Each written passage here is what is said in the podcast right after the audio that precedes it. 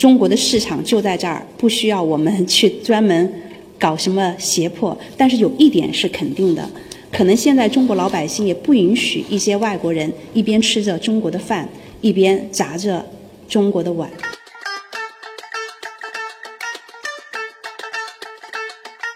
如果时尚是个垃圾场，我们将在这里进行垃圾分类。时尚垃圾第五期啊，就呸！哎呦，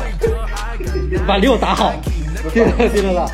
不用怀疑我的球不会进，I can Nike Nike 到街上转转，路易、古奇、芬迪全都变得暗淡。哈时尚垃圾第六期，我是吴迪。我是外平六六，本来想聊聊 rap，或者想聊聊可能设计师的东西，但是这两天整个的公共舆论界只有一个事情。四个字，新疆棉花。那我们也绕不开去聊一聊吧。但是今天呢，因为我们两个还是没想好真正把落脚点放在哪里，可能会把一个方向是聊聊新疆的棉花产业，也有可能去聊一聊可能外国品牌该走哪些路，中国品牌该走哪些路，哪些品牌会成为这次事件的既得利益者。可能我们会按照这个两个方向去聊。但是呢，问题在于这个事情确实是属于一个非常敏感的话题，我们两个也不知道该怎么去把握这。个分寸，毕竟账号，对，不想炸号，所以我们先聊着吧。然后，因为正好坏老师他有大概十年左右的新疆的生活经验，所以我们今天可能会从他在一些新疆的见闻，在新疆待过十年的四川人他的一些所思所想吧。这这就根本没有出现一个字，都播不了。我跟你说，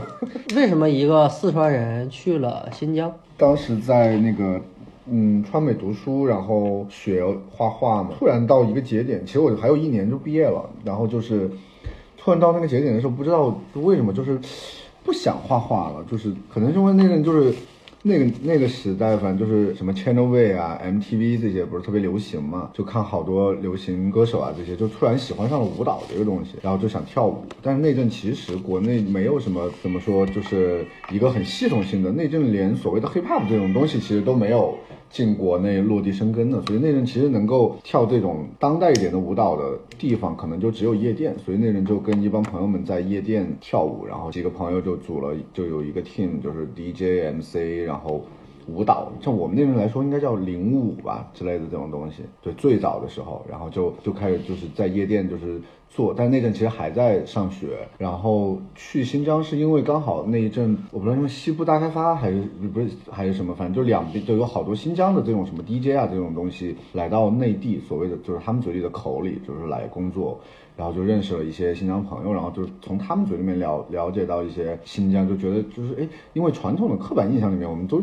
以为就是都还是那种就是比较落后嘛，什么骑着马什么偏远地区，偏远地区。嗯，但实际上就是从他们的口里面了解，其实就是没有跟口里的城市没有什么区别。然后呢，就好多人过来来来四川这边做厂，然后我们就像交换生一样的，其实。就他们来我们的厂子，然后我们去他们那边厂子工作一段时间，然后当时就有朋友介绍我们去乌鲁木齐当时最大的一家夜店，然后本来当时是签了半年，想着去玩一个一个夏天一个暑假，然后就我们一帮人就去了，反正结果在那边反正就是就就发现，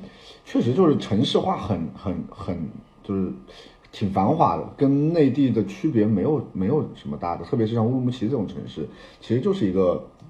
正常的中国城市，就该有的东西都有。嗯，因为年纪比较小，然后就认识很多朋友嘛，然后待的也很开心，就玩的也很开心，吃的也好吃，然后就那边交第一个男朋友初恋，然后在那边，所以就一待待了十年吧。听你说是从大概九九年、两千年吧，其实差不多真的是千禧年吧，差不多十，反正就是十六岁左右吧，待到二十四岁离开的新疆，就我的青春时代都在新乌鲁木齐度过了。当时离开新疆为什么？离开新疆一个就是离开新疆很奇妙，因为我其实，在那阵在。新疆做所谓夜店这一块，是而且新疆的夜店文化是当时是很好的，因为所有人都又一直觉得就是比如说内地发展会比较就是所谓的时尚前卫这种东西，但其实新疆的夜店文化当时是，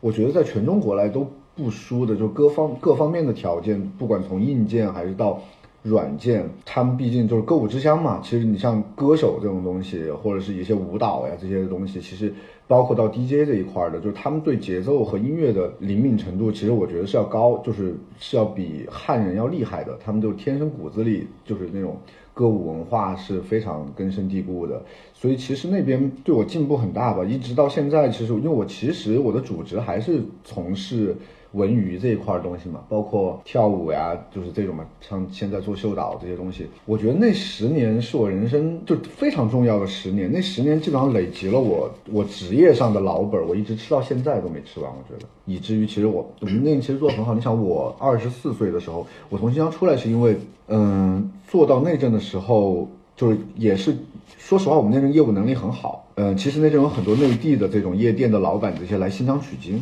然后就有好多人就是邀请我们去来回内地来做嘛，邀请我们就是过来，然后开的工资很高。你想那阵我二十四岁的时候，我工资已经有两万五了一个月，就在我那个年纪，那是什么时候？两二差不多一零年左右吧，一零年之前没到零八年左右，我其实都拿两万多块钱了一个月。就是在整个新疆的生活期间，你对棉花这个事情有什么？就是印象啊，或者说一些感知嘛？其实棉花，新疆棉花的主产地是石河的，是在其实是在乌鲁木齐旁边。因为我刚突然想起来，我有一个朋友，他们家就是做做棉，就是开棉棉地的，就他们家也是就是机机械化吧。现在就是他们家就是石河子棉花大户。网上现在咱们大家都在同仇敌忾的说那个支持新疆棉花这个事情。然后正好因为棉花其实也属于纺织工业最主要的一个原料嘛，来聊聊咱俩看法吧。你是这么看的？我是觉得新疆棉花的质量，这个是肯定不用说的，就是支持新疆棉这个事儿，我是没有任何问题的。以至于这种品牌站队这种事儿吧，我觉得就是挺傻逼的，就是对他们来自己自己发这种声明之前，自己也很清楚，就是到底对他们会有多大的影响的。没办法，对。你看那个耐克就很明显，耐克的他这个做法就是一边发布这个声明，一边把中国的消费者屏蔽在这个声明以外。嗯，因为之前我觉得这就是之前的贸易战还是停留在一个。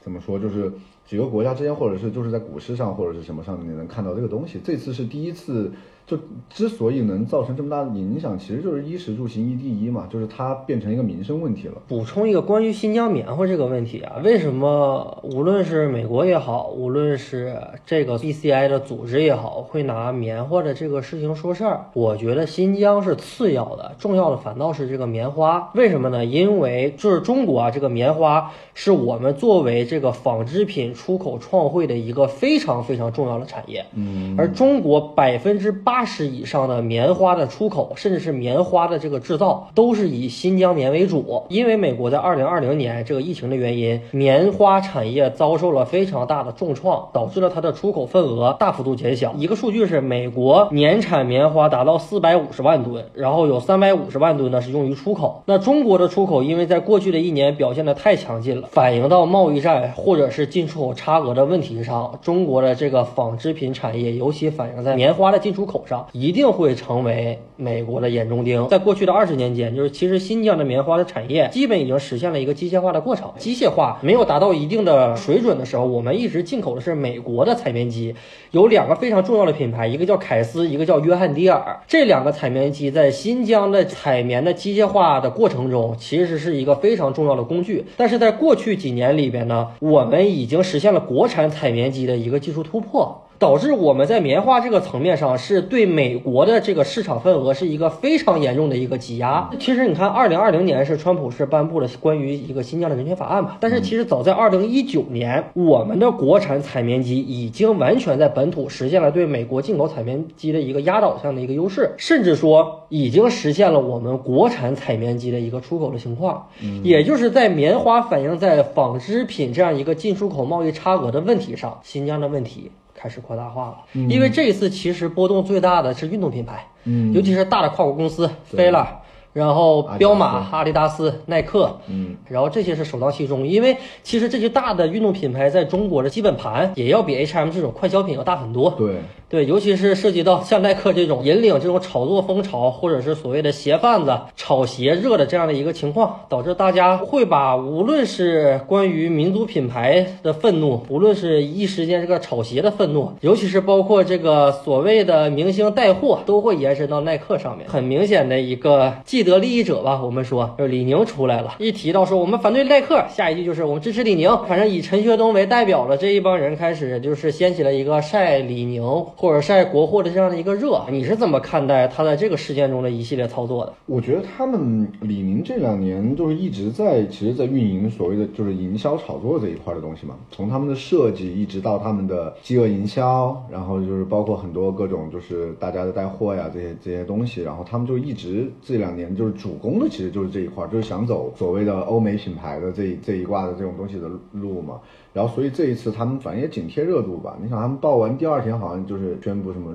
肖战代言，对，第二天。反正就是第一时间就是做这种反应，就是炒作吧。这个事儿反正就是两说。我觉得对我自己来说，他们的设计，我觉得有点就是 too much，都过了，就有点过了。我觉得那个东西就是反而是其实说它不像李宁了，已经就是它其实就是完全是照大家现在的所谓的对鞋的热爱的这种就是喜欢的喜好来定制了一些。觉得感觉能够红起来的一些款式，包括那些款式上面，其实它就是就其实说白了就是还是就是大部分还是在抄很多就是元素嘛，就是抄一些别的鞋的样子。所谓的解构元素，然后美国街头元素。但是它的那种抄法吧，它是它不是把就是比如说照着一个红过的鞋或者红的鞋照抄一个，它一般是把两到三双鞋合到一块儿。对对，就是把那个所有的元素弄那一块儿，就是我不喜欢的点，就是我觉得它堆砌了太多的东西，就是对我来说就是目不暇接，就是我也不懂这个东西，就是反正看着就是。我自己从设计角度和美学角度来讲，我我自己是不太喜欢的，就包括他的衣服。但是不过他们这两年确实是算是破圈的，就是卖的还挺好的，就是还挺多人认这个东西的。至于所谓的打这种国家情怀的牌这种东西吧，我觉得我自己是不太喜欢，反正有点反感这种东西的。我觉得那种就是有一种怎么说胜之不武的感觉。虽然说李宁啊。我个人的一个观点是，永远你如果想让国货真正有出头日，你一定要用你的产品力说话。嗯，跟华为一样，华为一直打的也是民族牌，嗯，但是至少说华为在产品力上面，民族牌现在反倒是第二个层次。对，我觉得所有东西你落对产品，你最后落实到根本上还是产品质量。就像我昨天还是前天看那个一个微博上的热帖，就是你你可以就是搜一下看一下，能不能搜到那个人叫黄什么来着？他叫林宇景。啊，对对对对对对，然后跳出来爆料，但是可能不是最近爆的，是其实是以前的老料被翻出来，就他以前的老的微博，就说国家队有一批，就是他不建议大家买李宁的羽毛球系列的鞋，这种运动品的东西去做运动，去做羽毛球运动，然后就实际上来说，他因为他说他们的产品在运动这一块就真实的投入到产，就是。这种大型的运动中的时候，其实是有产品缺陷以及有一些问题的，有 bug 在。就是说，因为中国的羽毛球这一块儿其实是李宁赞助的嘛，然后就说有很多现役的队员就是因为穿他们的鞋来进行羽毛球的运动，所以说导致受了很多很严重的伤。然后这个事儿其实是在体育圈的内部，他们自己说起来，李宁都是那种含血喷天的感觉，就觉得就是害了好多人，就是相当于。造成好多人不可逆转的一些伤害，这样其实对，其实你是在坑，就是坑，就是打着爱国情怀的牌，然后但是确实在坑国人吧。呃，刚才坏老师补充的这个消息，我刚才查了一下，根据他的评论啊，他原话是这么说的：说他在三月二十五号的时候发了一条评论，然后发了一条微博，然后他在微博底下的评论这么说到：说。李宁这几年已经因为羽毛球鞋设计不合理，让三个单打大主力受伤崴脚或者严重滑倒。其中男单一号石宇奇韧带撕裂，养伤小半年，错过包括世锦赛在内的很多重要比赛。女单一号陈雨菲在高级别比赛崴脚伤退，损失大量积分和奖金。他还补充啊，说我不知道为什么还有人说风凉话的。队员受伤的事情，要不是李宁这次买营销太过分，我都不想再提了，因为这是在揭我自己的。伤疤，但凡是经历过一九年的，谁也不是这样。确实不是我受伤，但我宁愿是我受伤，反正我又不是运动员，我的韧带不值钱。他补充了这样一个消息啊。但其实说回李宁的问题，就是就中国人有意识的去支持国货，是从什么时候？其实是从上个世纪民族资产兴起，嗯，然后那个时候中国人开始有意识的说，我们支持国产，然后我们一定要用用我们的国货，然后我们抵御。外国货，其实中国人支持国产这个事情，满打满算不过一百来年。然后可能到后来改革开放之后，我们大面积的去面向海外之后，大量的一些跨国公司进来之后，那我们有一段时间开始所谓的在这些产品上，毕竟人家的好物美价廉嘛，我们开始有一段很长时间崇洋媚外的这样的一个阶段吧。个人是觉得，作为一个中国人，支持国货是天经地义的。你就像韩国人。就是买韩国车是一个道理的，那所以说我我个人认为支持国货，作为一个中国人，我无可厚非，而且是责无旁贷的。但是如果说突然有一个品牌在这种所谓的你是要支持国货，还是要你是要彻底的和外国品牌说不的这个当口。你要绑架我，或者是买大量的营销稿件，就是那种暗戳戳的说，操你他妈现在还买耐克，你是中国人吗？现在你知道李宁有多牛逼吗？这种事情我是没有办法接受的，因为你说来说去，我们现在中国中央的一个既定的国策方针还是坚持改革开放之路，我们和外国品牌的这样的一个合作融合贸易是不会断隔的。我觉得在这个过程中的话，你民族品牌在这一个非常良好的阶段。怎么样把你的产品力去提升？怎么样真正做好所谓的中国的东西，而不是拿你那些古文化，找一点古字儿、生僻字，然后套到一个鞋上，然后在概念之上去解释这个鞋的所谓的灵感来源还是设计灵感，要强很多。你先自己搞清楚什么是中国风，什么是中国古风，再来教育你的消费者要不要来买你的产品。我觉得现在的问题就是对我来说，它的绑架太明显了。你现在在卖力的营销，但你可能你的营销点根本就不是依托于你的产品力去营销的。是的，对你，他的营销点还不是讲故事。李宁他这一次的所谓的一个营销战略是什么？第一步，我要确立在这一次的抵制外货的这个过程中，我要确保我这个民族品牌的政治正确的一个地位。这是第一步，第二步什么？签约一个非常有争议的超级大流量肖战，嗯，紧接着签约了。第三步是做什么？搞限量，搞饥饿营销，然后他们用大量的通稿去铺设。你们看现在炒李宁炒成了什么样子？李宁现在也溢价了，然后李宁现在也很多人去抢。以前你们炒耐克的，现在是不是可以来炒我们李宁了？对，这是我们可以观察得到的。所以说，当这个事件一出来之后，他的第一思维还是说。快点把这个民族的情绪给燃起来，让大家啊，李我们不就是它是变成了一个二元事件。如果你你如果你抵制耐克，就意味着你一定要买李宁。我不是说作为一个中国人我反感，而是我作为一个消费者我反感。就他所有的一个宣传的一个基调都是还不买李宁，你是不是中国人？嗯，就吃相不好看嘛。其实对，就是这种绑架式的这种东西吧，然后你最后又落实不到产品力上的话，其实真的就是吃相不好看。如果你东西真的好，我觉得也不怕这种东西的。其实，就这两年他们的设计真的就是自主这一块儿，就是东东东抄抄西抄抄拼拼凑凑呗。反正大家如果说每次提他抄袭的事儿，也都被被他们买水军或者是买什么东西给给冲掉。反正到我自己为止，我反正我到活这么大我也没买过任何李宁的东西，就是可能对于我来说就是。东就是特别穿衣服这种东西吧，就是我肯定就是能够考虑的品牌太多了，包括运动品牌，包括在这一轮它就是被抵制下来，我哪怕不不买耐克，不买阿迪，就是我可能也有很多选择，就是能买的东西，就是产品能站能站住脚立住根儿的吧，就是我不不太想买这种，就是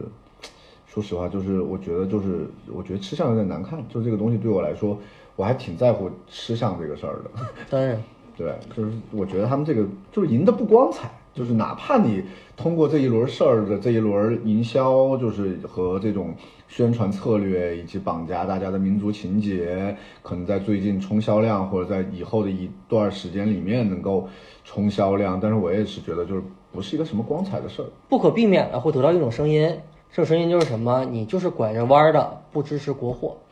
我支持国货也不一定支持李宁呀，怎么中国就只有李宁这一个品运动品牌嘛？我觉得这也挺奇怪的，对吧？我宁愿买那个安踏，是安踏嘛，就是那个帆布鞋。嗯，怎么说？你不说原不原创吧，就是那个东西，我觉得我顺眼一点吧，或者干净，至少站得干净。对，就是我宁愿穿安踏。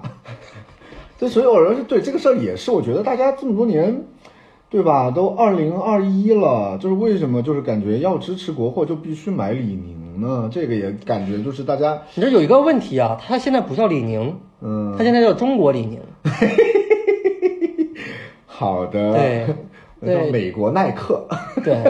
在他过去两年的，就是很多人去质疑为什么你有这个权利或者资格叫中国李宁，然后李宁这边的水军的意思是，那为什么有一个品牌叫加拿大鹅？既然有加拿大的鹅，那就应该有中国的李宁。那我 那中国熊猫好了，就是哎，中国熊猫原来是做什么的？有这个东西，有这个东西，就是其就是亚运会，我们那个九零年亚运会的时候，这个盼盼嘛，嗯啊，做卷帘门的吧，还是什么哦门的？对，那还有个盼盼中国啊，熊猫对对盼盼呀 对，好像叫中国盼盼。每次出现这个事情啊，就是大家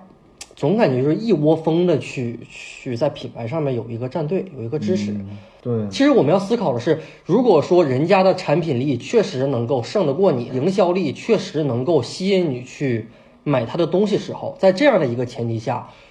我们作为想支持国产品牌的这些人，我们该怎么做？那些品牌该怎么做？这样说吧，就是第一个问题是李宁的这种营销方式，对于我个人来说，我是会有就是反弹性，就是我反而会叛逆掉，就是对这个事儿我就会觉得有点烦人，有点恶心。我觉得，但我绝对不是说我们不爱国，对对对，这个跟爱国没有关对，系，完全没有任何关系你。放到任何一个品牌上面，我都会觉得恶恶心人，就是吃相不好看，就是你不要，就怎么说，我就觉得你不要在这个事情上面碰瓷儿。呃，这两年就咱不说关于这个正式碰瓷的事儿，有哪些品牌就是外国品牌，你觉得过度营销让你特别讨厌了？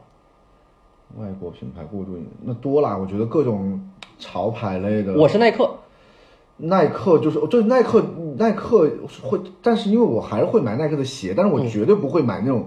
炒的那种鞋。啊，什么 Dunk SB 之类的，对谁谁谁同款的那种，就是我的概念是，只要要排队的耐克鞋，我都没什么兴趣。嗯，咱俩一样。对，就是这种东西，我就会觉得说，就是这个东西挺，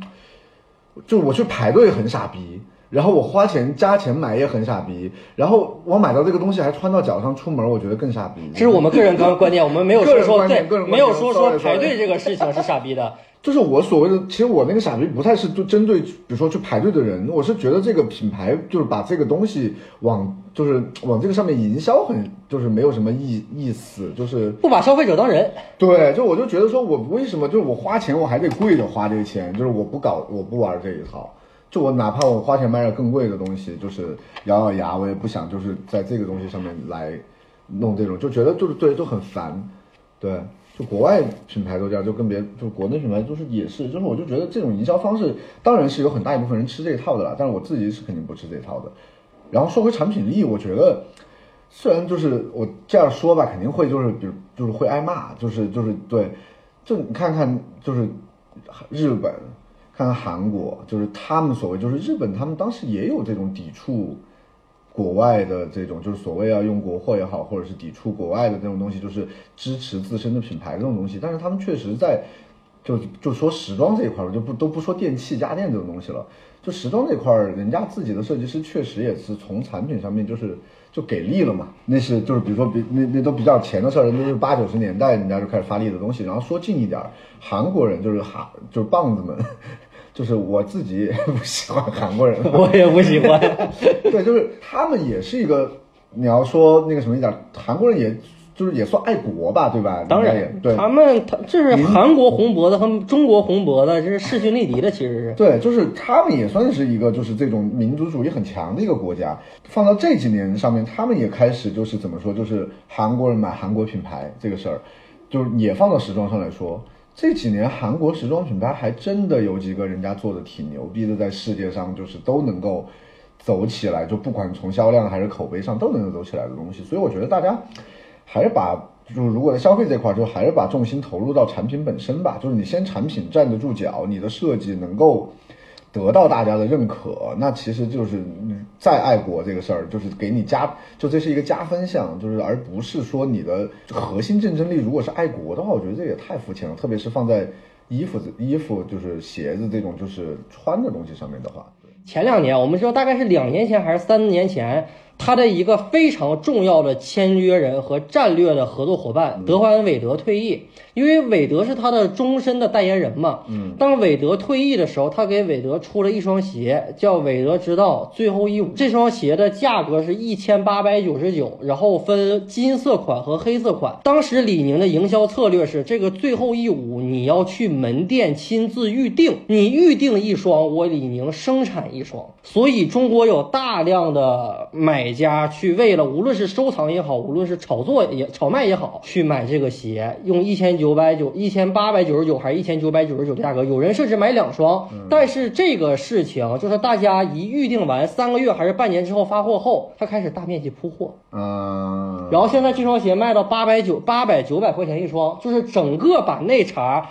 无论是韦德的粉丝，还是李宁的粉丝，还是想借机炒卖的粉丝，割了一大波韭菜。这就是李宁它的一个营销战略非常龌龊的一个缩影。他是，而且他是整个复刻了那双鞋出大货是吗？没有，都不算复刻。比如说我这么说吧，他一八年一月一号开始预定，就同样的东西对吧？同样的东西，比如说一月份开始预定，四月份开始出预定货，八月份开始出大货了，甚至不到八月份，七月份开始出大货了。而且价钱差那么多啊！不是出大上多，那因为供需关系嘛。当时是你预定一双订一双，我如果全中国有五千人预定，我只出五千双，五千双在中国的这个供销关系和你最后出了五万双，你摆到鞋架上，然后中国开始门店打折，那销量能一样吗？就完全没有区别嘛，完全没有任何区别。这真太这太缺德。对于我来说，我觉得还是一个营销反噬这个事情。我的一个给我的一个很大的触动是什么？就是我们总说文体不分家，文体不分家，就是在我们国家这个文化产业和体育产业是一样的。但是你看这次的事情，会清楚的发现，搞文化这帮人，你们给我冲在前面；搞体育这些人，闷声不吭。对啊，一个很明显的，所有的流量明星这次，你别管是我自愿的，还是你们逼着我在这个当口必须解约，我都解约了。陈奕迅全解了。解了吧，王一博解了吧，那么陈伟霆、迪丽热巴、杨幂都解约了。然后呢？有没有约的都解了。你在说谁？没有约的，咱们也要解一个，反正。你没说黄轩对吧？嗯，没有，我说的是宋茜了。但是问题在于，你看明星们搞文化的明星们都解约了，中国足协、中国篮协强烈谴责，然后中国的所有的运动员一声不吭，也不能说一声不吭吧，至少说明确没有明确表态，说我把这个东西我就直接和你耐克和你阿迪这些我长期以来的赞助商割席，也没有。那文流明星的钱是钱，你们体育人的钱就不是钱了吗？对吧？是有这样的一个问题，而且很多人去为他们辩解说。那能一样吗？你流量明星充其是个戏子，那我们这个体育层面可是国家层面的事情，那上升到国家层面的问题，那怎么能轻易解约？那怎么能轻易对吧？那你你们这帮搞明星的，你们说解约就解约了，这民族大义的时候，你们一定要。那这个东西，我我对我来说其实触动挺大的，就是我们都说文体不分家，但是你发现一旦涉及到自己利益的时候，文化永远是被顶到最前面，而和国家所谓的这个东西体制的挂上钩的，永远是被保护的。嗯，肯定啊。如果他们那个都，就我我觉得还就是还是对内宣外宣的问题嘛。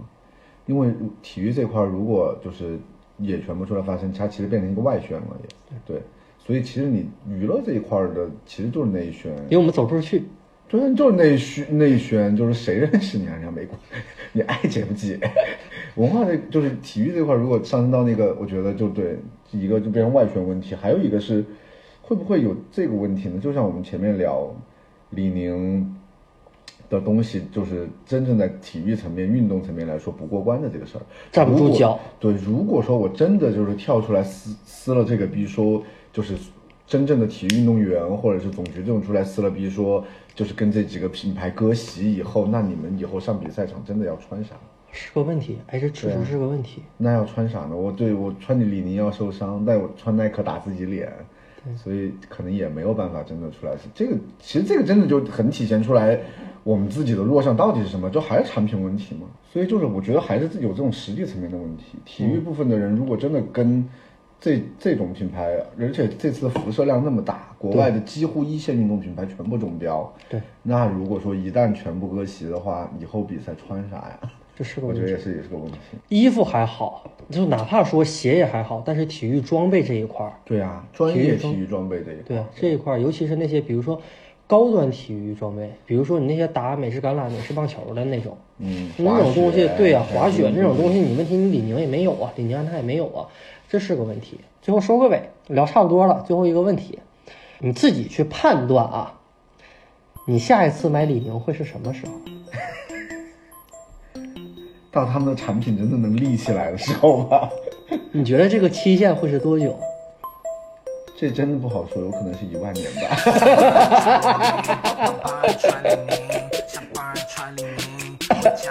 那个，